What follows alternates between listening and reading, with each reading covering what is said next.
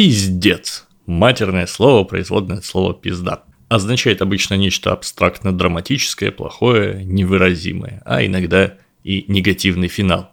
Если наша цивилизация не перестанет творить хуйню, нам всем пиздец.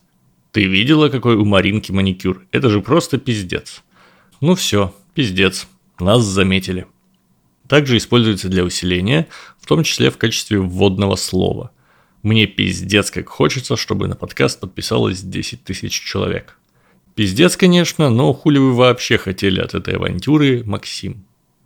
порой используется для обозначения какого-то хаотического или энтропического процесса в моменте. Сейчас происходит много всякой хуйни, но такого лютого пиздеца, который творился в 90-х, благо уже почти не встретишь. Существует множество эвфемизмов для слова пиздец, то есть таких слов-заменителей мягоньких. Трындец, писец, кобздец, пипец. Учитывая значение слова, можно предположить, что суффикс «ец» появился в слове для того, чтобы сделать его похожим на слово «конец» но это не точно. Ну и, наконец, существует несколько матерных синонимов с дополнительными смысловыми оттенками. Милые и успокаивающие пиздарики или, наоборот, еще более драматичный и суровый пиздос.